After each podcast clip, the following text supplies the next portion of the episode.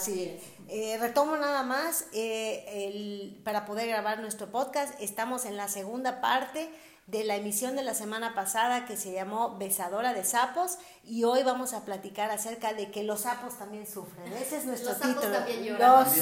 exactamente.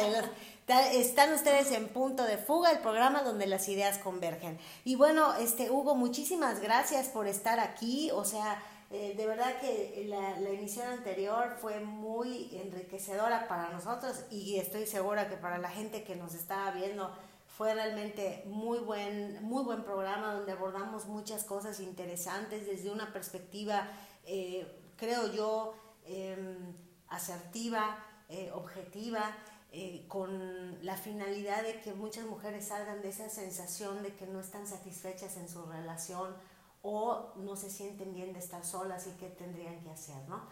Pero cerramos esa emisión comentando algo que creo que es importante, que para que una mujer pueda eh, entablar, conectar con una relación sana, una relación eh, plena, una relación duradera, también tiene que empatizar con el varón y eh, un poquito dejar esta, esta postura, esta, esta posición de víctima que nos enseñaron a tener lamentablemente. Y por eso titulamos este programa El sapo también sufre. Porque, bueno, entonces nos pasamos las mujeres besando sapos de entrada, ¿no? Y no nos ponemos a pensar también en qué sucede de este lado. ¿Y quién mejor que tú, que eres psicólogo, pero además eres hombre, para que nos cuentes? Un sapito, exactamente, un sapito. Eh, hay, hay, un libro que me gusta mucho, bastante sencillo, no, no tan, tan, tan profundo, pero muy bueno, Afectividad Masculina de Walter Rizzo me ha gustado ese libro, fue mi primer contacto con un poco de esta noción de qué pasa con los varones. Cuéntanos, ¿qué pasa con los varones cuando la mujer está mm, besando sapos y él es el sapo? Bueno, eh, habíamos visto en la, la, emisión anterior que la mujer ha tenido que desarrollar una serie de criterios y de expectativas elevadas, pero sobre todo irreales, acerca de lo que es una relación ideal y de lo que es un hombre ideal quitando la posibilidad de trabajar en los, los defectos del carácter, ¿no? que eso implicaría una madurez. Entonces los hombres han escuchado esto, los hombres escuchan, escuchamos qué es lo que quiere la mujer. Y los hombres podemos volvernos expertos en detectar las necesidades de la mujer. ¿Pero qué creen? Que al detectar las, las necesidades y saber lo que quieren, nos están dando la pauta para volvernos unos mentirosos expertos. Unos mentirosos expertos, unos mentirosos eh, artistas en este, en este engaño, ¿no? Claro que se dice que los hombres a veces se nos, se nos cae el teatro y no podemos aguantar una mentira, ¿no? Claro. Y esto porque al final de cuentas lo que buscamos también es ser amados. Pero en lo que aseguramos este amor, sentimos que los hombres tenemos que mostrar esta, esta careta y saber qué es lo que tú quieres escuchar. Y te vamos a decir, no todos, pero algún inicio, te vamos a decir aquello que quieres escuchar. Y esto fomenta también que tarde o temprano te des cuenta de que al inicio te mentí. Claro. Y aquí es donde comienza también el sufrimiento, porque yo, hombre, tengo que estar bien, bien audaz de lo que tú quieres. Y si yo como hombre no tengo contacto con amigas o con mujeres, o con amigos que sepan transmitir lo que yo debo saber con respecto al sexo femenino, pues entonces voy a ser eh, no un macho alfa, un macho eh, beta, un macho, este, pues no sé, X. Alguien que se va a quedar en rezago y no va a saber los secretos del ligue, los secretos de, de la conquista. Que también se habla mucho de eso, ¿no? De tips que nosotros los hombres nos damos a veces para conquistar y ligar. Entonces aquí comienza el sufrimiento porque es un estrés y una angustia estar actualizándonos en cómo atraer a las mujeres y sobre todo a atraer a la mujer que nos gusta. A veces el sufrimiento está en función de que es demasiado, la mujer pide demasiado, pide ese corcel, eh, pide esa altura, pide esa eh, capacidad adquisitiva, o sea, el dinero, que si yo de entrada sé que no tengo este corcel, o sea, traducido en términos actuales, ese, ese gran coche, si no tengo esa altura, si no tengo esa inteligencia, si no tengo esa, esa guapura, esa belleza física, pues entonces yo mismo me voy descartando y dejo de intentar conquistar a esa chica, a la chica más guapa, a la, popular del colegio. Entonces comienzo a conformarme. Pero en ese conformarme, también yo, hombre, puedo caer en esa sensación de, pues es mi por mientras, es eh, mi peor es nada, o, o, es aquella chica con la que nada más tengo esta amistad, pero yo en el fondo quisiera o fantaseo con otra mujer. Y este tipo de cosas genera sufrimiento, dolor, y también la mujer, la que es mi pareja, va a sentir que no hay esa conexión. Claro, porque eso se siente, o sea, ella sabe o siente que en el fondo yo hubiera querido estar con la popular. Claro, y algo muy importante que tú dices, ¿no? ¿Qué pasa? Que, bueno, por, por tema de géneros, digo, ya ahorita ya no tanto, ¿no? Pero sí se estil, o sea, por tema de género es, la carga del enamoramiento es del hombre, ¿no? Y viene algo muy, muy, muy, muy cierto, ¿no? Que de hecho hasta la misma definición lo dice, enamoramiento. Y trato de, o sea, mostrar o mi mejor cara o algo que no soy, como tú bien dices, ¿no?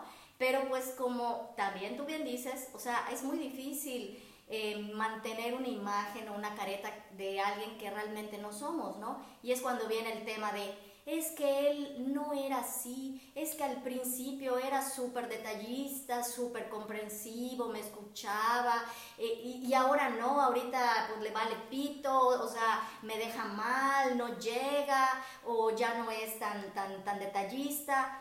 Entonces dices tú, es que ya no me quiere, no es que ya no te quiera, es que él no es así. Lo que pasa es que, pues prácticamente como él tiene el peso de cumplir con tus supuestas expectativas, pues obviamente está haciendo circo, maroma y teatro, pero ¿quién aguanta tanto tiempo una imagen que no es, no? O sea, es como esta presión que tenemos que comprender las mujeres que sienten los hombres de convertirse en príncipe. Así es. Es una presión de tú eres un sapo y quiero que seas un príncipe. Y de pasar de un, de un estado a otro, es, hay una presión tremenda. Y eso yo creo que sí lo perdemos de vista las mujeres. No hay esa noción de que eso sucede. ¿Cómo lo viven los hombres? En tu consulta, ¿qué escuchas? Muchos hombres, bueno, se sabe que el hombre tiene una probabilidad mayor de sufrir infartos. También una calidad de vida un poco más, más mermada. Parece que también el hombre tiende a morir más joven que la mujer. Entonces uno se pregunta, bueno, ¿por qué? Porque el hombre está sometido a un estrés y una lucha constante al hombre le enseñaron que tiene que luchar y conquistar a la mujer de sus sueños, pero precisamente se vuelve un estrés porque tiene que estar jugando un rol y una, usando una máscara que es cansado. Viene como una especie de doble personalidad en algunos hombres, porque no pueden mostrarse como son. Piensan que si yo soy tal cual, pues la mujer no, no me va a aceptar. Entonces tengo que iniciar un proceso de cacería. Hay algo que entre los hombres manejamos, que es el famoso tiro anzuelos tiro 5, 10 anzuelos, según, y vamos a ver qué pesca. Quien cae primero, pues esa va a ser, ¿no? O sea, cuando un hombre va a lanzar anzuelos, digamos que tiene como que sus, sus criterios. Digo, esta mujer le doy un 7, a esta le doy un 8, 9 y un 10. Porque si yo la veo de 5, no, ahí no voy a lanzar anzuelo. Más o menos un 7.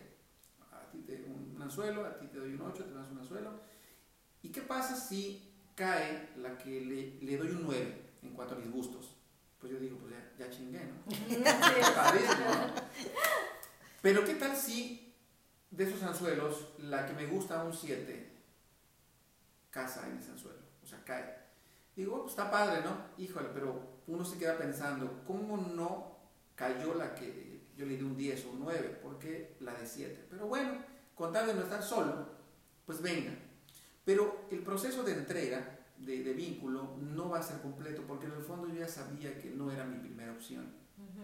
Y eso una mujer también lo puede sentir. Y eso, ocasiones, eso en, eh, en, ocasiones hace que las relaciones no avancen a un siguiente nivel. A veces se piensa que los hombres no queremos compromiso. Sí, sí queremos compromiso, sí hay hombres que queremos compromiso, pero a veces cuando algún hombre no quiere compromiso, no es porque sea maduro, sino porque a veces yo te quería a ti, pero, pero pues eras un 7 para mí. No es que no quiera nada de compromiso, lo que pasa es que no quiero ese compromiso contigo, a quien previamente te di un 7. Si la de 10 me hubiera dicho sí, sin pensarlo, me caso y, cambio por ti. ¿no? Hay hombres que dicen eso, yo era así, pero por ti cambié, porque yo estoy calificándote como, como un 10. Y también es una duda, ¿no, Hugo? O sea, ¿siempre es así o también se dan los casos al contrario, ¿no? Una vez platicando, y fue una analogía que, que Gaby me, me, ha, me, ha, hecho varias veces y que, que, realmente me parece extraordinaria, ¿no?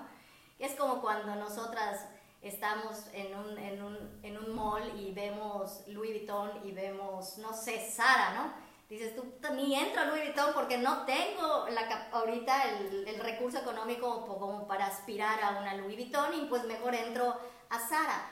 También eso les pasa a los hombres, que en un momento diga, pues sí, sí quiero una Louis Vuitton, pero no tengo el recurso, en este caso el recurso emocional, el recurso eh, intelectual, el recurso económico, lo que sea, para aspirar a esa Louis Vuitton y pues yo ya sé que por pues pues que lo más que puedo ahorita o con lo que puedo eh, eh, para, lo que para lo que me alcanza es para un, una bolsa de Zara en lugar de una Louis Vuitton. Sí, sí, sí pasa. Este, esto lo he visto en hombres y mujeres. ¿eh? De hecho, en, la, o sea, en, mi grupo, de, en mi comunidad de, de, clientes, de usuarios, de consulta, de discursos, eh, ya se, se, hizo un chiste local, es para lo que me alcanzó, es para lo que te alcanzó. Y eso aplica para hombres y mujeres, ¿no? Eh, esto de para lo que me alcanzó, pues implica que hay ligas, o sea, la liga aquí elevada, el chico más popular, el capitán del equipo, eh, o la mujer, la porrista, la super popular, y vamos como que bajando en ligas, ¿no? Y esta liga implica eh, tanto belleza física, estatus, de buena familia, buena reputación, y aquí, pues la gente que no tiene tan buena reputación, no es tan linda, no es tan guapa, no es tan agraciada, y entonces uno comienza como este escaneo. Se habla mucho de que cuando uno va a elegir una pareja, psicológicamente uno desearía que esta pareja que yo elija, o sea de mi liga, o sea de una liga mayor, como para que me ayude a entrar en esa sociedad, ¿no? Porque muchos tienen esta, esta idea, si vas a mi pareja, ah, ¿cómo nos veremos entrando a la fiesta familiar? Si vas a mi pareja, ¿cómo me veré eh, yendo de su brazo, no sé, por alguna plaza. Entonces se vuelve un criterio para seleccionar pareja y cuando esa persona no nos alcanza, o sea, es demasiado de, de, nuestra liga, pues viene un proceso de, conformismo. O sea, sí ocurre en ambas personas. Y tiene una solución. Uno puede decir, bueno, ¿cuál es la, la, solución? ¿Será que siempre vamos a estar destinados o destinadas a estar conformándonos? No, va a depender de qué tan compatibles somos. Pero ahorita voy a hablar un poquito de eso. Eh, sin embargo, esos requerimientos eh, siguen estando, como hablamos en la parte 1, en, criterios basados en, en cuestiones superficiales.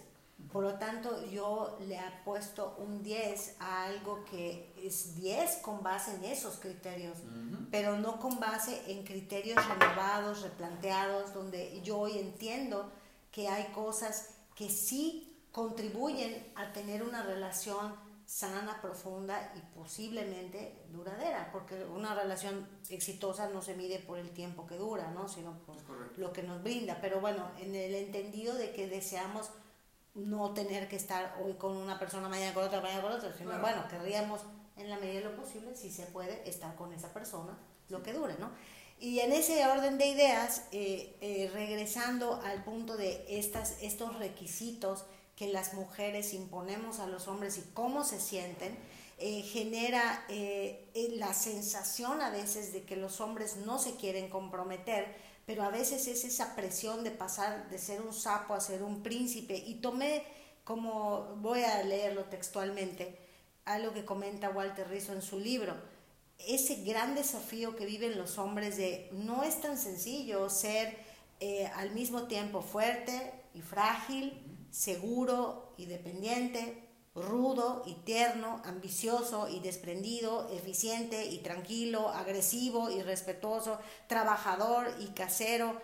Esta información contradictoria es la que lleva al varón desde la misma eh, infancia a ser equilibrista de estas expectativas sociales que obviamente las mujeres dejamos muy en claro cuando aceptamos a un hombre. O sea, dejamos muy en claro de, a ver, permíteme, sí, sí, quiero que seas alfa, pero por favor sé tierno. O sea, ¿no? Claro. Eh, ¿Qué, qué, qué opinas tú de esto? Bueno, esto ha llevado a muchos hombres a sentir que la mujer es complicada. Ajá, sí, claro. Lo, lo, veo mucho en la, en la psicoterapia y yo en ocasiones les pido autorización para grabar en el teléfono, en notas de voz, lo que ellos están diciendo. Y a veces les digo, mira, esto es lo que ustedes dicen, para que ellos tengan un feedback de cómo se escuchan en cuanto a lo que dicen, en cuanto a lo que piden. Y me ha tocado ver que muchas mujeres se sorprenden y dicen, ah, caray, pues no, no, estoy diciendo nada, me estoy contradiciendo yo misma. No es que tengan ellas un tema eh, cognitivo, se trata de que a veces las expectativas han sido tan elevadas, pero tan opuestas. Porque cuando yo quiero algo mucho, eso me lleva a la polaridad. Entonces, cuando yo como mujer quiero algo, pido algo, lo que no sé es que también estoy queriendo lo otro. Y a veces la mujer no sabe lo que quiere o no sabe lo que implica aquello que quiere. Total. Y entonces, si además la mujer no lo comunica efectivamente, porque le enseñaron que si me amas tienes que adivinarme. Si no lo digo, y además cuando me preguntan, y yo digo, no, nada, no tengo nada. Esto complica tres veces al hombre, bueno, ¿qué quiere? ¿Qué quiere? ¿Qué, quieres entonces, amor? No, pues ya, ya no quiero nada. Entonces es un estrés muy, muy fuerte porque el hombre puede amar, puede querer, pero al mismo tiempo deja de intentarlo. Y muchas mujeres en terapia dicen, es que íbamos muy bien, él antes era así, asado, cariñoso, etc. Luego dejó de hacerlo. Yo le pregunto, ¿por qué crees? No lo sé, dejó de hacerlo. Ah, seguramente aparece otra mujer. No, no es que aparezca otra mujer. El que aparezca otra mujer ya es un factor secundario terciario. Más bien que no nos enseñan a comunicar lo que de verdad queremos.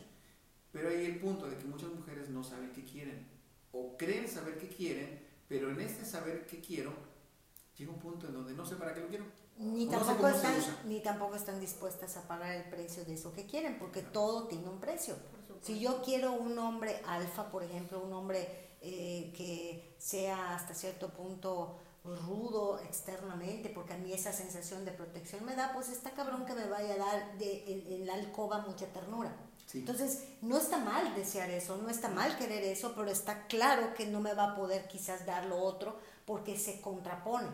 Ahora, es interesante como en, el primer, en la primera parte hablábamos de una lista que las mujeres hacemos que está así súper extenuante y además vuelvo a lo mismo como lo que leí de, de este fragmento del libro, contradictoria, los hombres también tienen como ciertos requisitos que buscan, no es como dijiste en el segmento anterior, con que haya buena comida y buen sexo, ya estamos listos. ¿Cómo es realmente? Antes eh, los hombres como que eran más, vamos a llamarle básicos, pero de un tiempo para acá sí hay hombres que tienen su lista.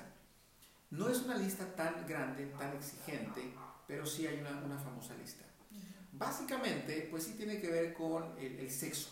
¿Por qué? Porque yo me he dado cuenta que en esta sociedad los hombres, ojo, desde mi punto de vista profesional, lo que hace mi, mi, práctica, parece ser que el hombre requiere más sexo, no por el sexo en sí, sino porque el hombre ha asociado el amor con el contacto sexual. Y me dice, bueno, pero ¿por qué? Recordemos que la piel es el órgano más grande. O sea, el, el, el, cerebro es el órgano más poderoso, pero la piel es el órgano más grande, donde podemos sentir pues todo, incluyendo el amor. Y hemos visto que en esta sociedad, cuando hay una niña y un niño, la niña tiende a recibir más elogios, más caricias, eh, más elogios acerca de que está linda, está bonita. Y el niño, aunque esté lindo, pues no recibe mucho piropo, mucho elogio. O sea, vamos campeón, tú puedes. O sea, sus elogios son en función de sus capacidades, de sus, logros, sus, poder hacer. Es decir, yo, hombre, para ser elogiado tengo que hacer algo. Claro. No por mí. Yo, niña, me quieren por lo linda que soy. O sea, es más hacia aquí. Luego entonces esto genera un discurso muy inconsciente en los hombres de que tenemos que hacer cosas, incluso en el sexo. Tengo que desempeñarme efectivamente. Entonces me la paso más bien eh, mirándote si te está gustando mi desempeño que enfocándome en la conexión que podemos tener o en mi disfrute. Entonces aquí obviamente la mujer dice, bueno, ni fuiste protector ni fuiste tierno, te la pasabas mirándonos, mirándote en el espejo. Entonces, y ahí la parte de, este estrés que también llega a ser muy, muy, muy fuerte para, para los hombres. Sí, y es algo que también te queremos dar, normalmente escuchas, ¿no? De que es que te gusta, estén, ya llegaste, ya esto, están tan preocupados en satisfacerte que ellos están en eso y tampoco se toman el, la, la, la, oportunidad de realmente sentir, estar, ser y estar, estar presente en la relación porque están nada más viendo a ver si ya llegaste, si te veniste, que no sé qué, ¿no? ¿Cómo lo hice? ¿Qué claro, porque pues realmente de mí depende, ¿no? Cuando realmente no es así, o sea, la, la, estupidez más grande del mundo, el, el que una mujer piense que está a cargo del hombre tu satisfacción sexual y viceversa, ¿no? Eso por un lado. Pero yo creo que como tú bien dices, ¿no? O sea, está hasta cañón porque entre que el hombre tiene esa idea de que él es el que tiene que hacer o, para que tú estés feliz o para que lo, o sea, logre una relación, pues las mujeres en ese, en ese, en, en ese papel de soy la princesa no se toman la molestia de ser asertivas, o sea, de decir lo que quieren y lo que sienten.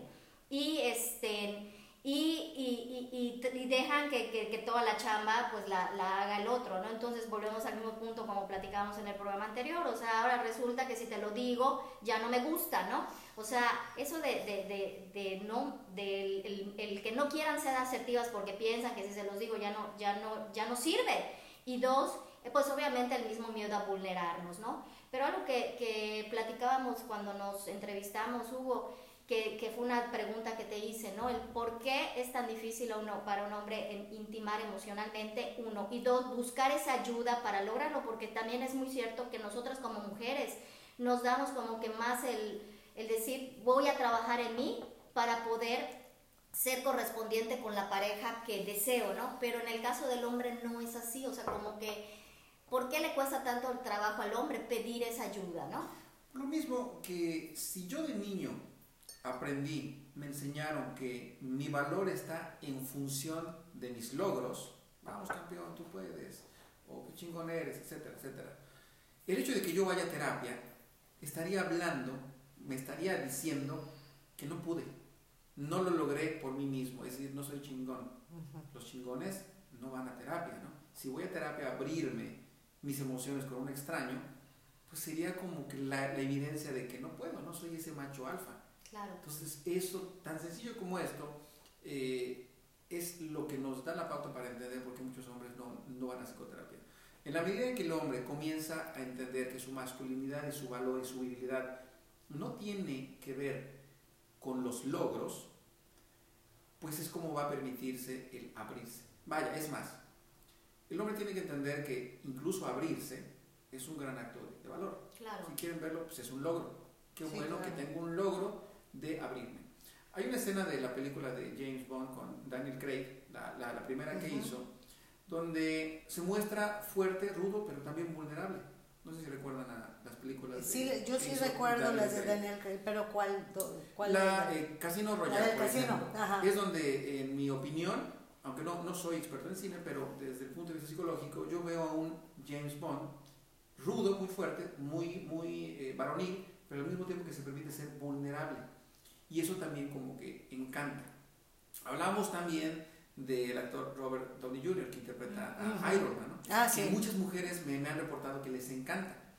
Entonces, cuando les pregunto, bueno, ¿qué, ¿qué cosa es lo que les proyecta? No es precisamente el más alto, quizá no, sea, eh, quizá no sea precisamente el más guapo, pero es el que de algún modo se muestra más humano. Si ponemos a analizar este papel, pues es muy humano que no tiene superpoderes, sino que él es con su vulnerabilidad y fíjense cómo está esta, esta alegoría de que se usa una, una armadura, pero sin la armadura es un hombre muy vulnerable, comete muchos errores, pide perdón, se enamora, le rompen el corazón. Entonces, este tipo de arquetipo quizá nos muestra al hombre eh, más realista de lo que hemos podido observar quizá en otros, en otros íconos del cine o de la literatura. Definitivo. Quiero comentar algo que escuché en uno de tus lives y que quizás hubiese estado más atinado comentarlo al principio del programa porque estamos hablando de cómo los sapos también sufren y en este proceso de, de conquistar a la mujer que realmente les gusta, que realmente, con la que realmente quieren estar. Existe una dinámica que algunas mujeres emplean, o sea, una estrategia que algunas mujeres emplean, que es la de darse a desear. Me gustó mucho tu live relacionado con eso, porque definitivamente, eh, no sé, no me dejas mentir, lo hemos empleado esa estrategia, Y al menos yo llegué por mi cuenta a la conclusión de que eso no era algo saludable. A mí me enseñaron a darme a desear. Mi mamá me lo decía. Me decía, no le contestes enseguida. No, no le abras la puerta enseguida. Hablaba del noviecito de, de turno, ¿no? Que se baje. Si realmente quiere que se baje, que toque el timbre, que llame y que escuche a tu papá, cosas así, ¿no?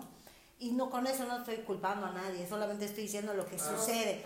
Y sin embargo, este, con el paso del tiempo y, y desde luego mi, mi, propia experiencia de vida me llevó a darme cuenta de que esa estrategia de darme a desear sí atraía un tipo de relación a la cual yo ya no quería, yo no quería tener. O sea, yo, yo deseaba tener una relación de mayor vulnerabilidad, de intimidad y dejarme de esos jueguitos, ¿no? De, este, me escribes y te, me tardo tres horas en contestarte o me, te digo que estoy ocupada el sábado aunque me esté muriendo de ganas de salir contigo, este, bla, bla, bla, ¿no?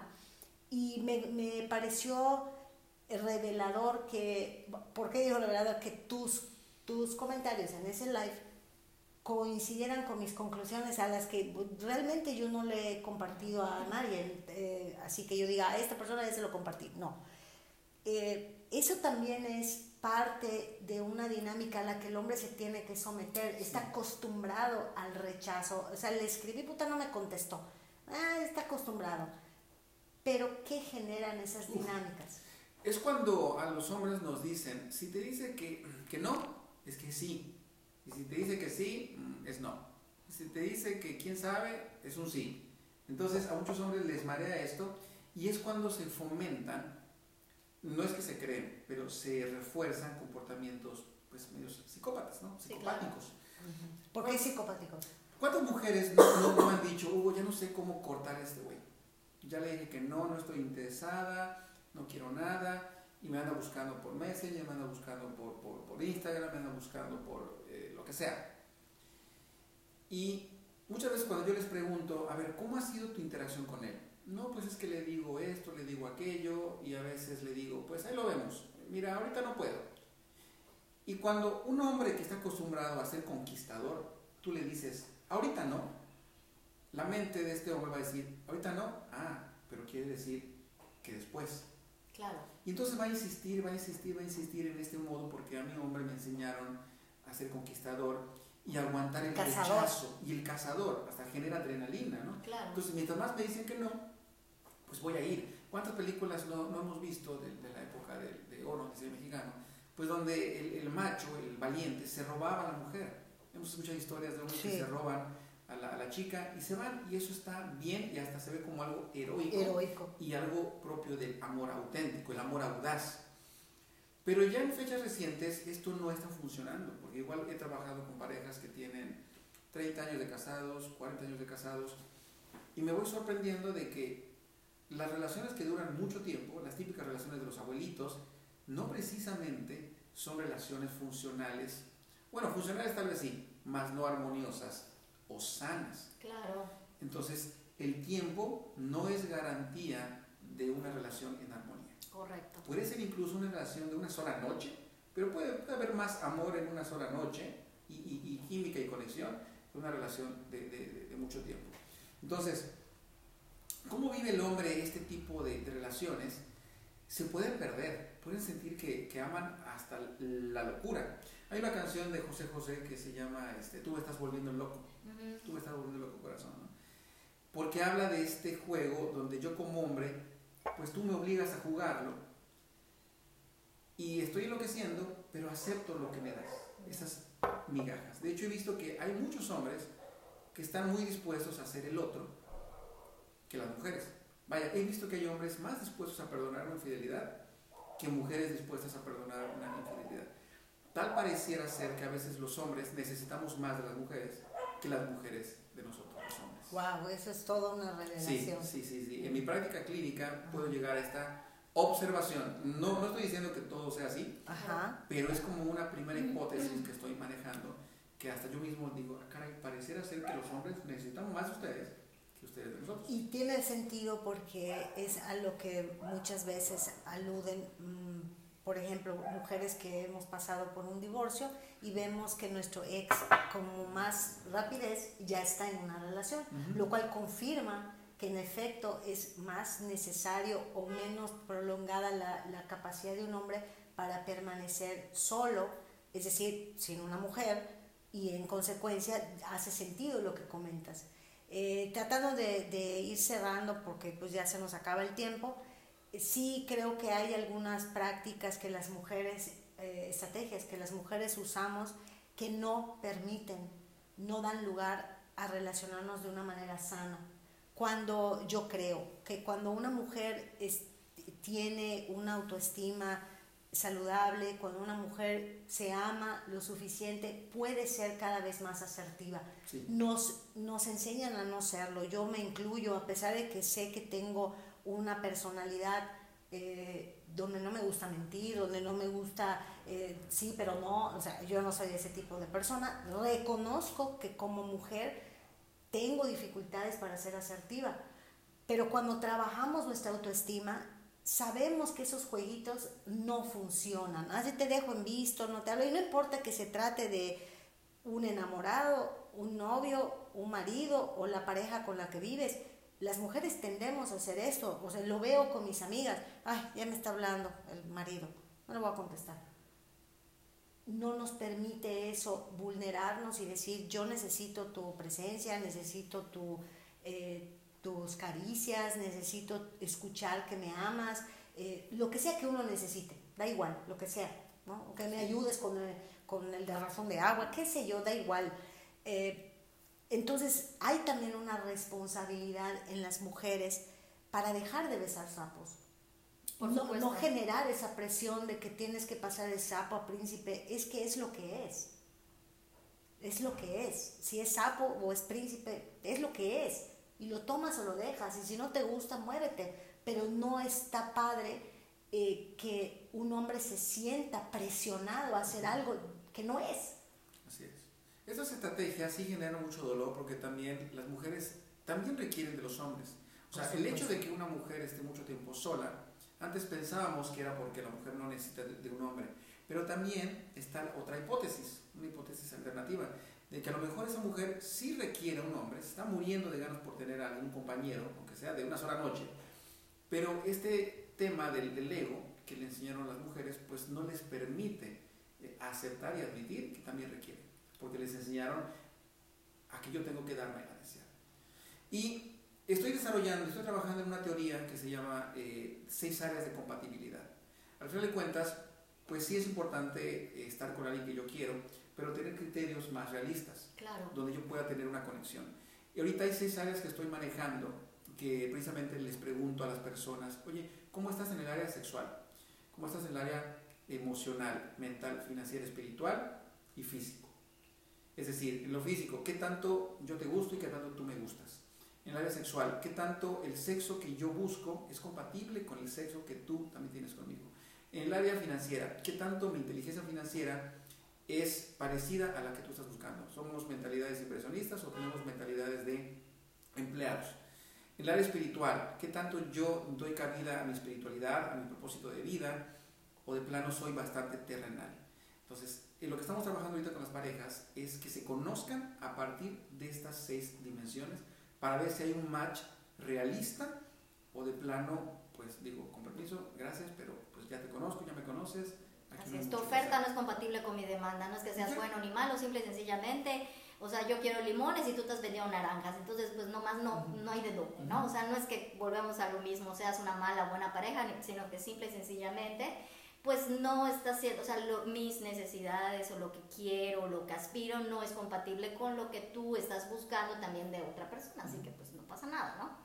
Oye, Hugo, antes de despedirnos y por supuesto agradecerte que hayas estado con nosotros de nuevo, sé que abriste un círculo para hombres. Este, esta parte 2 la titulamos Los sapos también sufren y perdón que a los hombres les digamos sapos porque no está padre, pero era para que pudiéramos entender el, el, el, contexto de lo que estabas hablando. Cuéntanos brevemente de ese círculo y cómo pueden acudir hombres, ojalá por favor que si ustedes mujeres están viendo este programa, compártanlo y a lo mejor quieran taguear ahí a su marido, amigo, papá, hermano, whatever, para que asista a... Este círculo de hombres es un, círculo, es un cuento de hombres que precisamente surge de esta necesidad de muchos hombres de abrirse con otros hombres, porque la mayoría de los hombres nos han enseñado que cuando estamos entre, entre compas, vamos a hablar de las mujeres, vamos a hablar del dinero, pero difícilmente vamos a abrirnos. Es decir, entre hombres muchas veces hablamos de quién tiene más, quién puede más, o vamos a quejarnos de, pero difícilmente vamos a hablar de esta vulnerabilidad, de cómo yo me siento destrozado por dentro, cómo yo me siento con ganas de llorar y quebrarme, pues porque está el ego masculino y tengo miedo de ser tachado como un, pues como un, eh, débil. un débil, un vulnerable, un tonto, un pendejo. ¿no? Así es. Así tal cual me, me, lo dice, ¿no? Sí, completamente. Y entonces este círculo se hace con la idea de que entre ellos mismos se vayan escuchando, vayan entendiendo de que de verdad el hombre trae una vulnerabilidad, una fragilidad que si no se trabaja se convierte en resentimiento, en ira, y esta ira puede llevar a la violencia. ¿Cuántos hombres llegan a ser violentos? No porque ellos quieran tal cual, sino porque llega un momento donde tienen tanto dolor que en un momento de desesperación y ofuscación, ¡boom!, lanzan la, la ofensa, lanzan el golpe, y esto llega a ser un problema social. Yo como terapeuta, cuando trabajo uno a uno, pues no puedo dar consejos. Recuerden que los terapeutas no damos consejos, sino somos facilitadores de un proceso de crecimiento. Pero cuando hay varios hombres que están ya en un grupo, entre ellos sí se pueden compartir experiencias, consejos, a partir de, de, su testimonio y cada quien toma lo que le va a servir. Entonces se vuelve un clima de camaradería, un feedback, donde sienten ese apapacho entre hombres. Claro. Y pueden ir hombres tanto heterosexuales como eh, gays. O sea, a veces hay gente que dice, oye, pero yo soy gay y que me voy como, no importa, si eres hombre, no, sí, cuentas. Totalmente de acuerdo. Y esto es muy enriquecedor. Hombre, pues muchísimas gracias Hugo por haber estado con nosotros. Esperamos gracias, tenerte de vuelta. Sí, por Maravilloso, padrísimo, mil gracias. Encantado. Nos vemos la próxima semana, gente. Gracias. Bye.